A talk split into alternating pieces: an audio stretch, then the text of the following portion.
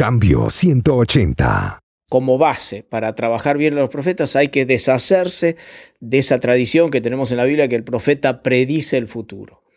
Si uno lee los profetas va a encontrar que alrededor del 5% de toda la literatura profética tiene algo que ver con el futuro. Y aún ese 5% que donde el profeta predice algo, lo hace en función de modificar algo en el presente. Cambio 180. Que los profetas en su poesía tienen imágenes, tienen frases idiomáticas, tienen metáforas que a simple vista no se entienden, porque son bien culturales. Por ejemplo, en Amos dice, Dios dice que los voy a dejar a diente limpio. Ah, claro, el, que lee eso por primera vez piensa que, bueno, tenían cepillo de dientes, tenían este, pasta dentífrica, es algo así. Y nada que ver. Era una expresión, que, que también es metafórica, para hablar de que Dios va a mandar una hambruna terrible. Eso significa el dicho de dejarlos a diente limpio. ¿Cómo hacemos para traducir eso? Hola, ¿qué tal? Aquí Melvin Rivera Velázquez con otra edición de Cambio 180. Según los expertos, profeta es una voz griega y designa al que habla por otro, o sea, en lugar de otro. Es un intérprete o vocero, un vidente que ve lo que Dios le muestra en forma de visiones o en sueños. El profeta no anuncia su propia palabra, sino la que el Espíritu de Dios le da. Los profetas vinieron de diferentes orígenes, hablaron con públicos diferentes, poseían estilos únicos y utilizaron una variedad de métodos. La mayoría de los mensajes de los profetas en la literatura del Antiguo Testamento se referían al pueblo de Israel. Cuando mencionaban otras naciones en los oráculos, estaba generalmente en conexión con relación a Israel. La mayoría de los profetas de Dios eran hombres, pero el Antiguo Testamento también menciona a profetisas como Miriam. Hoy en Cambio 180 dialogamos con el doctor Esteban Boz, argentino, director mundial de los consultores de traducción de la Biblia de las Sociedades Bíblicas Unidas. Esteban es un experto en Antiguo Testamento y ha participado en la traducción de la Biblia en lenguaje actual y la nueva versión internacional, entre otras.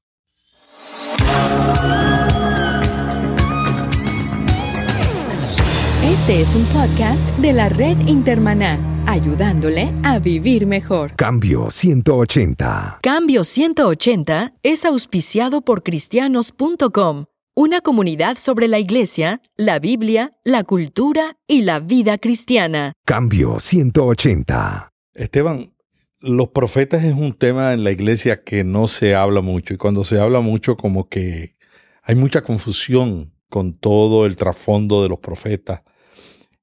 ¿Qué significaba ser profeta en el Antiguo Testamento? Bueno, la verdad que a mí los profetas me apasionan tanto en su contenido como las personalidades de cada uno. Pero a la vez tengo que decir que los profetas a mí no me dejan dormir tranquilo, porque las demandas que hacen y los desafíos que nos presentan realmente son muy fuertes. A mí me gusta pensar a los profetas con ciertas características. En primer lugar, eh, el profeta es alguien que conoce muy bien la realidad, tanto la realidad internacional como la realidad de su propio país, de su propio barrio, de su propia gente. Y esto es muy importante eh, y creo que es un ejemplo para todo ministro o ministra cristiana que necesita saber qué es lo que está pasando en el mundo, qué es lo que está pasando en su ciudad, en su nación, etc. Karl Barth, el gran teólogo, dijo que a, la Biblia hay que leerla junto al periódico, hoy sería junto al Internet o algo. Pero es importante eh, para entender a los profetas reconocer que ellos eran conocedores de la realidad tanto política, social, cultural y religiosa de su país. Pero también el profeta es una, una persona que llega a estar completamente bajo la soberanía de Dios. Una vez que el profeta acepta el llamado que Dios le hace, ya no es dueño de su propia persona. Esto quizás en un mundo occidental individualista nos moleste un poco, pero la realidad es esa, cuando Dios se apropia de una persona como Jeremías, como Isaías, como Miqueas, eh, esa persona llega a ser persona de Dios y como tal participa de una palabra irresistible. Luego quizás podemos hablar un poquito de esto que es palabra irresistible. También me gusta plantear que el profeta es alguien que siente profundamente. Y esto es algo importante. Eh, muchas veces vemos a líderes que realmente no tienen un, un, rol afectivo, no tienen un sentimiento fuerte para su gente. En cambio, el profeta es alguien que siente profundamente por dos razones básicas. La primera es que él está llamado a identificarse con la problemática del ser humano, del ser humano que lo rodea en su nación, ya sea Judá, Israel, etc. Es decir, el profeta se tiene que identificar con eh, lo que está pasando, con lo que está sufriendo el pueblo, eh, con todas esas realidades eh, humanas. Pero también Dios le exige al profeta que el profeta se identifique con Dios. O sea, el profeta es el vocero de Dios, es la palabra de Dios, la palabra de Dios viene a través de él y por lo tanto tiene que identificarse con Dios. El problema que tiene el profeta es que sabe que Dios sufre. Dios sufre por el pacto quebrantado, rechazado, eh, anulado por parte del pueblo. Y entonces el profeta se tiene que identificar con ese sufrimiento, pero a la vez se tiene que identificar con el sufrimiento del pueblo. Y eso realmente lo hace eh, pasar por momentos muy difíciles, porque el profeta no es Dios y a, su vez tiene que mantenerse identificado con lo que Dios quiere. Em, también el profeta es alguien que tenemos que, que entender es llamado por Dios no es alguien que asume una profesión ni elige una vocación, sino que es alguien que tiene un llamado muy importante, muy concreto de parte de Dios. Lo vemos en Jeremías capítulo 1, versículo 10, donde está claro que Dios lo ha llamado para este, plantar y construir, pero también para destruir y derrumbar. Y Dios le dice, yo antes de la fundación del mundo te he conocido, antes que estuvieras en el vientre de tu madre te he conocido.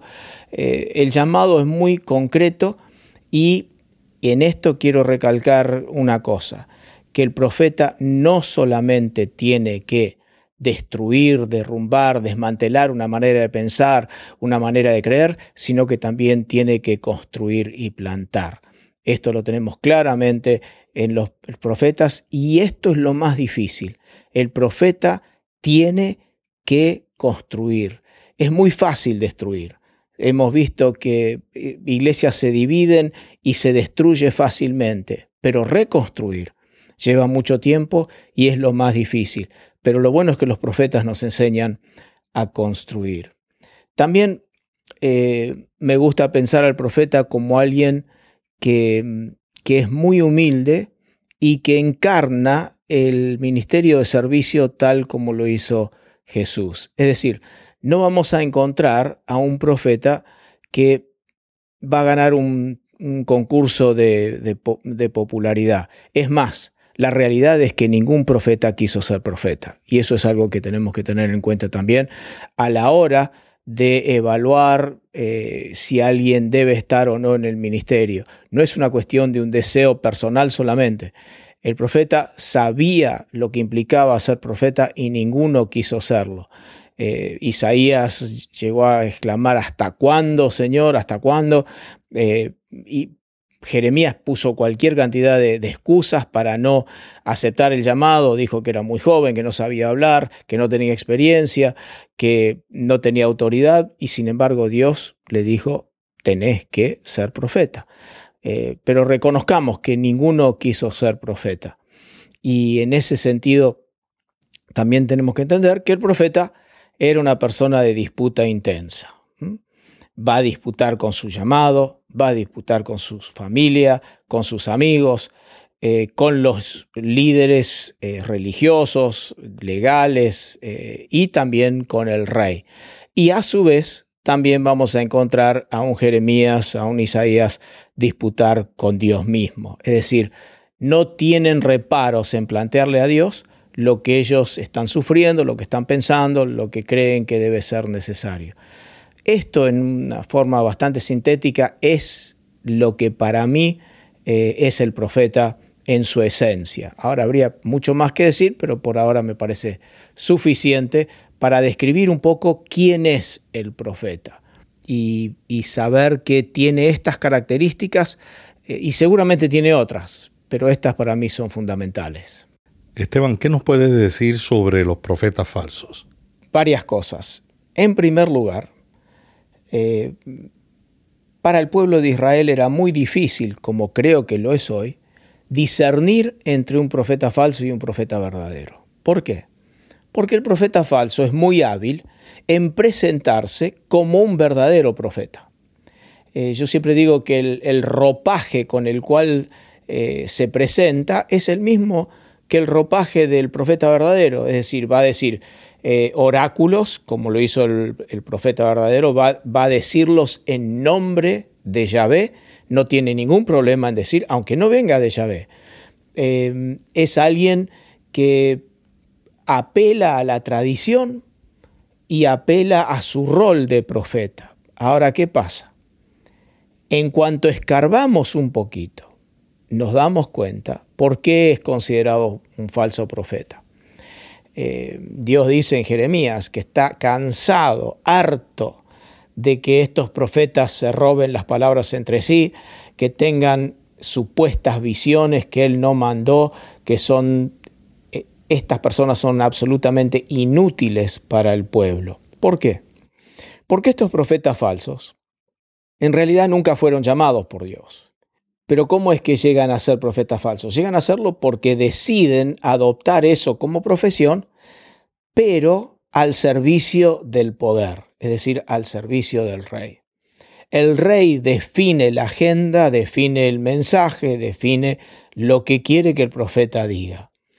Y es así que entonces el profeta, en un momento de mucha crisis económica, religiosa, eh, existencial del pueblo que está rodeado por enemigos, el profeta les dice que no se hagan problema y encontramos la frase en este, en Jeremías, donde dice que los profetas falsos predican paz, paz, y lo que menos hay es paz.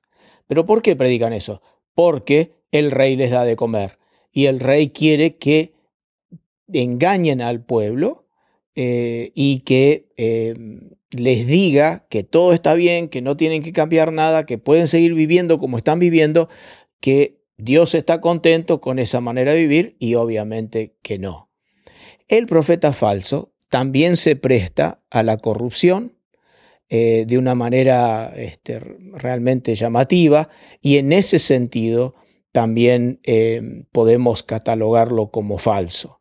Ahora, hoy en día creo que también tenemos personas que se autodenominan profetas que en realidad eh, en mi opinión, son profetas falsos porque no fueron llamados por Dios y porque el mensaje que, presentan es un mensaje que todo el mundo puede escuchar, sentirse bien, pero que en realidad no logra nada. La diferencia entre el profeta verdadero y el profeta falso, podríamos decir que el profeta verdadero realmente hace cirugía para curar aquello que está mal en el pueblo, mientras que el profeta falso solo hace maquillaje. El profeta verdadero es llamado por Dios, el profeta falso se llama profeta a sí mismo. Nadie lo convocó, nadie lo llamó, nadie lo confirmó como profeta. Y entonces ahí vemos diferencias claras entre uno y otro. El profeta falso nunca va a sufrir, nunca se va a identificar, simplemente es alguien que hace uso de una profesión para poder vivir bien y al servicio de los que están en el poder. Esteban, hubo profetizas. ¿Qué nos puedes decir de las profetizas? En realidad podemos decir muy poco, porque sí hubo profetizas, y algunas buenas y, unas no tan buenas, pero dadas las condiciones culturales, las tradiciones en Israel, las, las profetizas eh, no tenían tanto lugar como los profetas este, hombres. Eso no es, un juicio de valor, es una descripción de la realidad, eh, la realidad que se vivía en aquel momento. Hoy en día también surgen profetizas y creo que la única manera de, realmente saber si es una profetisa verdadera o no es la confirmación de la comunidad a partir de que se cumpla lo que ella predica. Ese, según Deuteronomio, es el criterio para definir eh, si uno es o no profetiza o profeta. Pero realmente sabemos muy poco de, de profetizas en el Antiguo Testamento. Tú mencionas de que la manera de comprobar si una persona, si es profeta o no, es que se cumplan. ¿Hay alguna otra manera fuera de esa que define el Deuteronomio? Yo diría que hoy en día bueno, como en aquel momento también, el estilo de vida, el modo de vida, tiene que respaldar el mensaje que está proclamando.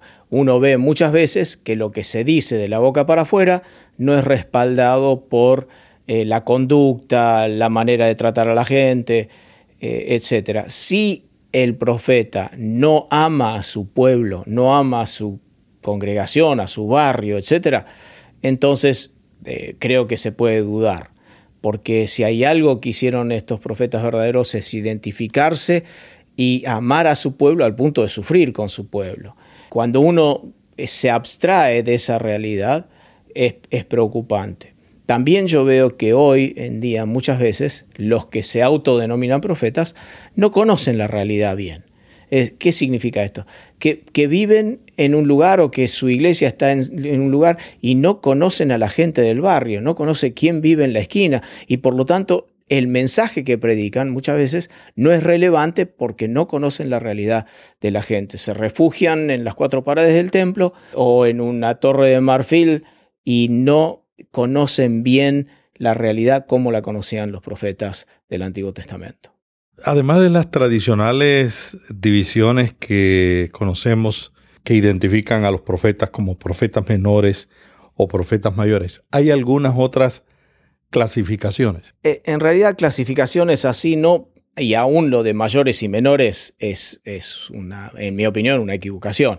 Eh, es una manera de tratar de organizar las cosas, pero están más basadas en la en la cantidad de páginas que hay de, estos profetas. ¿no? Un profeta como Miqueas, que, que, no tiene tanto escrito, es tan poderoso como un Isaías que tiene muchísimo escrito. Hay profetas que se dedican un poco más a lo teológico y, y hacen más teología, y otros que se dedican un poco más a la transformación social, la transformación espiritual, de la gente.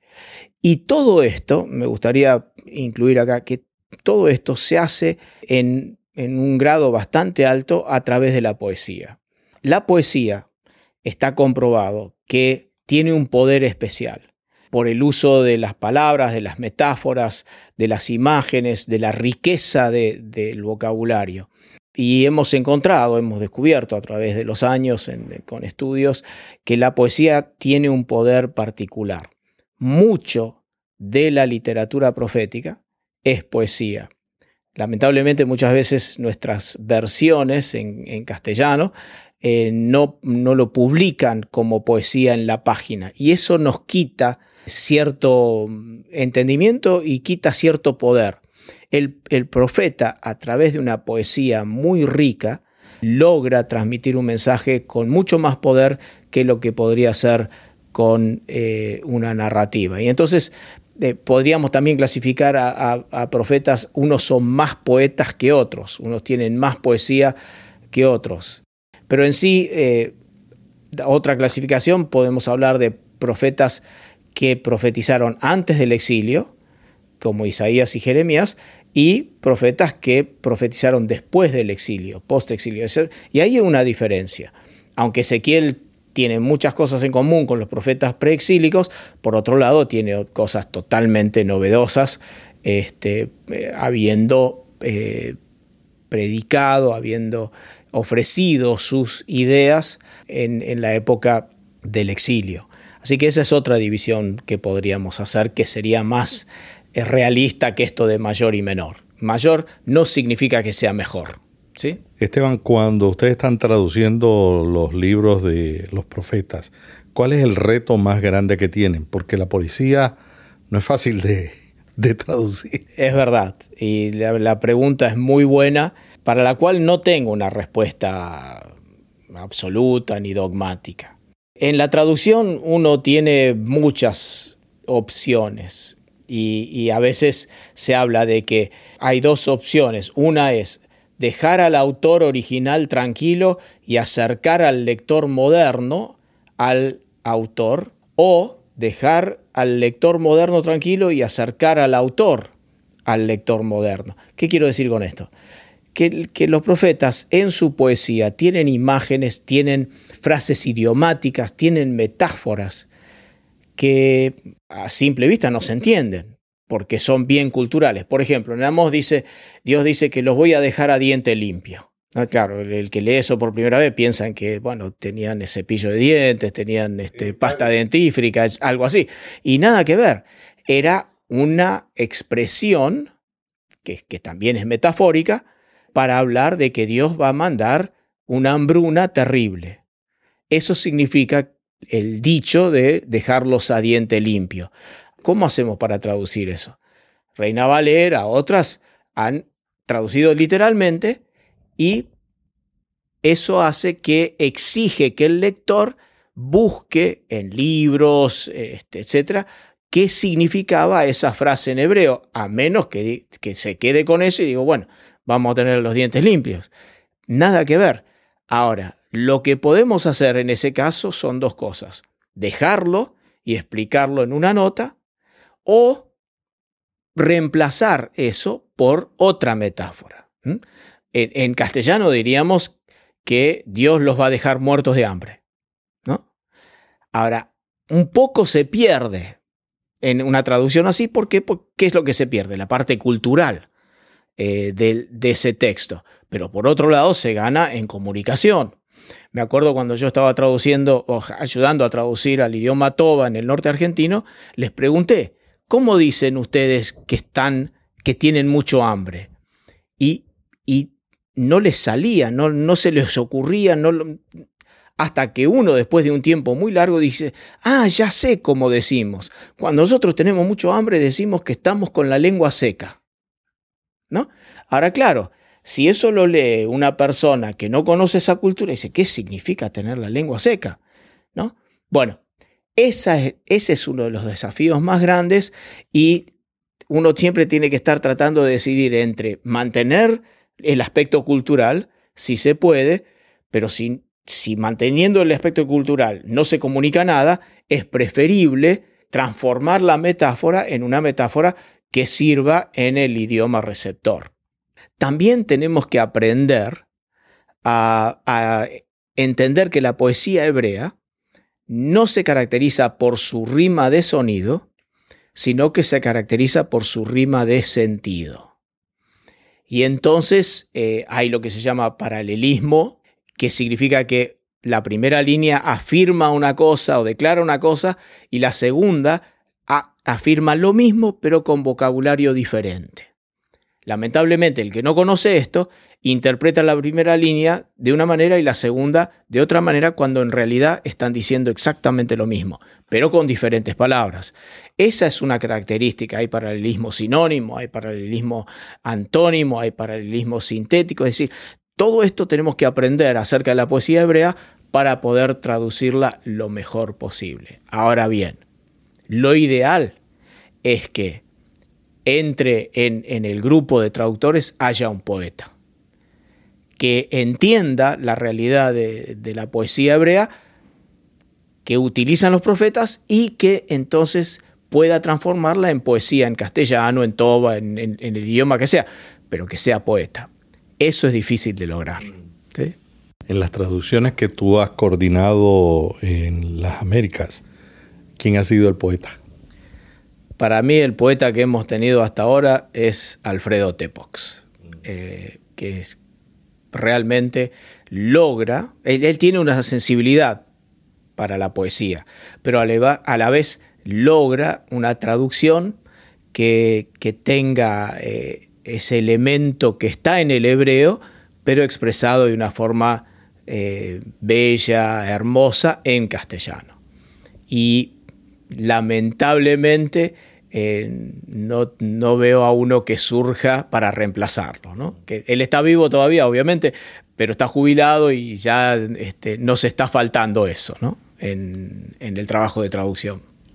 ¿Cómo en las sociedades bíblicas identificamos la poesía en el texto de las páginas para ayudar a la persona también para entender visualmente el género de ese libro?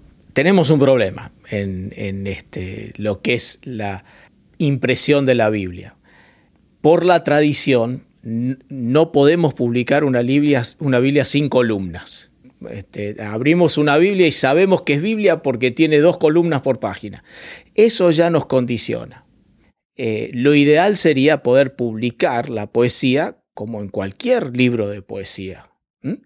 Eh, sin las columnas, sin nada, que la página, en la impresión, este, nos dé a entender que es poesía. Ahora, con, con las columnas igual se logra algo, pero ya tiene que estar eh, diagramado e impreso como poesía y no como narrativa. No, no con texto corrido, sino que cada línea tiene que tener, cada línea poética tiene que tener su espacio.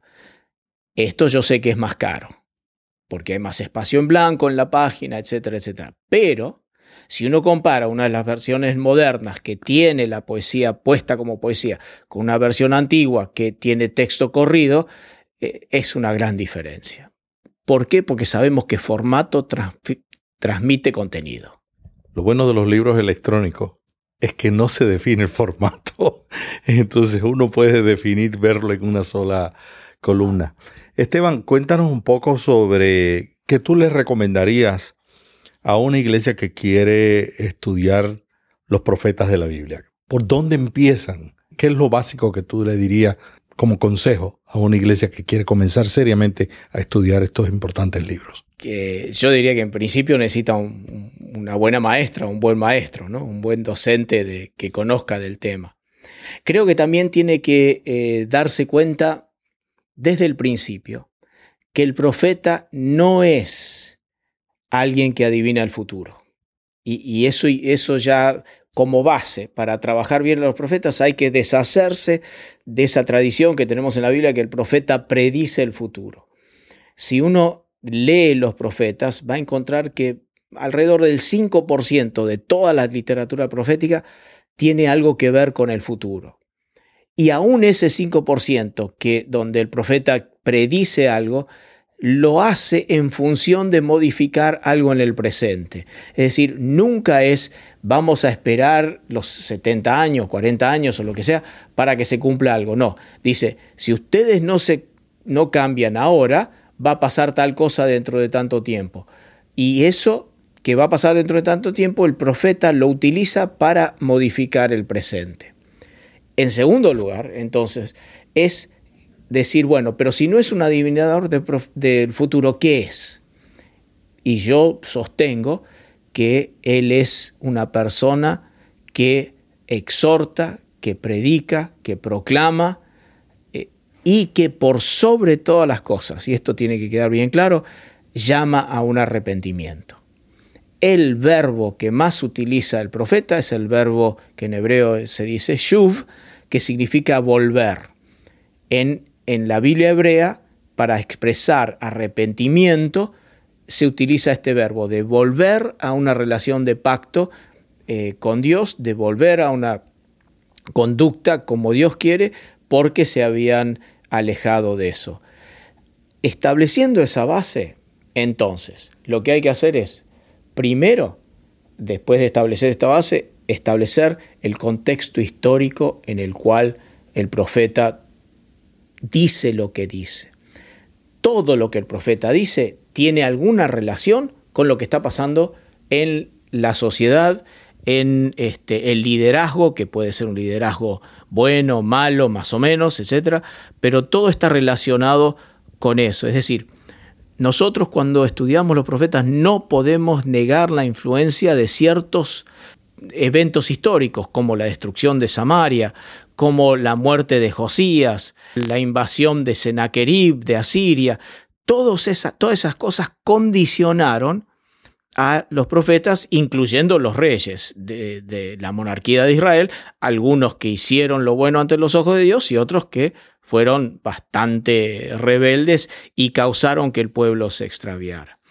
Una vez que se haya aprendido bien el contexto histórico y cultural en el cual está metido el profeta, entonces después empezamos a analizar y hacer una exégesis del profeta y para hacer eso, bueno, hay diferentes maneras. Lo ideal obviamente es poder leerlo en hebreo, pero eso no, seamos idealistas. Se puede también eh, eh, aprender a entender a los profetas teniendo herramientas de exégesis, este, buenos diccionarios, comentarios que sean serios, no que sean novelas evangélicas, sino que realmente sean un trabajo serio de interpretación.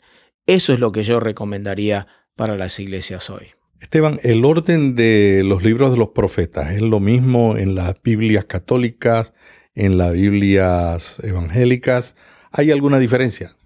Sí, no hay diferencias en el orden. Y, e incluso el, orden que, utilizamos en la iglesia protestante eh, es diferente al orden del canon hebreo, eh, lo cual este, eso sorprende un poquito. Bueno, la realidad es que está, nuestro orden que tenemos en el, lo que se llama el canon protestante se debe al orden de la Septuaginta. Y otros eligen más el orden del texto hebreo, eh, donde, por ejemplo, eh, el último libro no es Malaquías, sino que es Crónicas, donde las divisiones son un poco diferentes. ¿Por qué?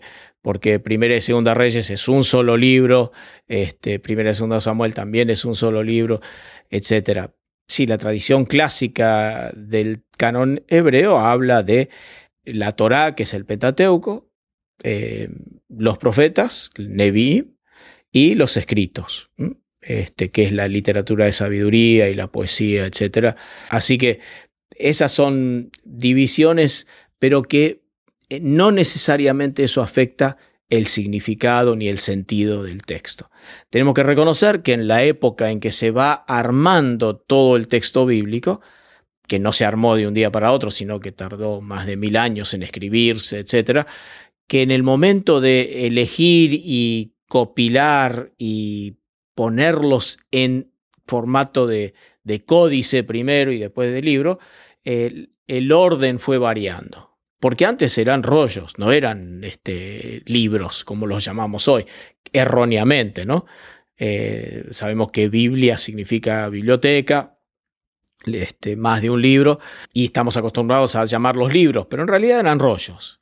Y cómo fueron después este, ubicados en el orden, eh, no le tenemos que, que dar ningún, ninguna, ningún valor espiritual mayor, etc. Como tampoco le tenemos que dar un valor espiritual especial al, al, hebreo, al griego, al arameo, como si fueran idiomas sacrosantos. No, son idiomas comunes que la gente hablaba, que Dios utilizó para dar su palabra, para transmitir su palabra, pero eran idiomas este, comunes que la gente utilizaba. Así que eh, eso tenemos que también tenerlo en cuenta, en cuenta y no eh, darles un, aura especial. Esteban, para terminar esta entrevista, ¿algo más que tú quieras eh, comentar sobre el estudio de los profetas en la Biblia? Yo creo que el estudio de los profetas es muy importante porque exigen de la iglesia hoy en día una actividad y un mensaje profético.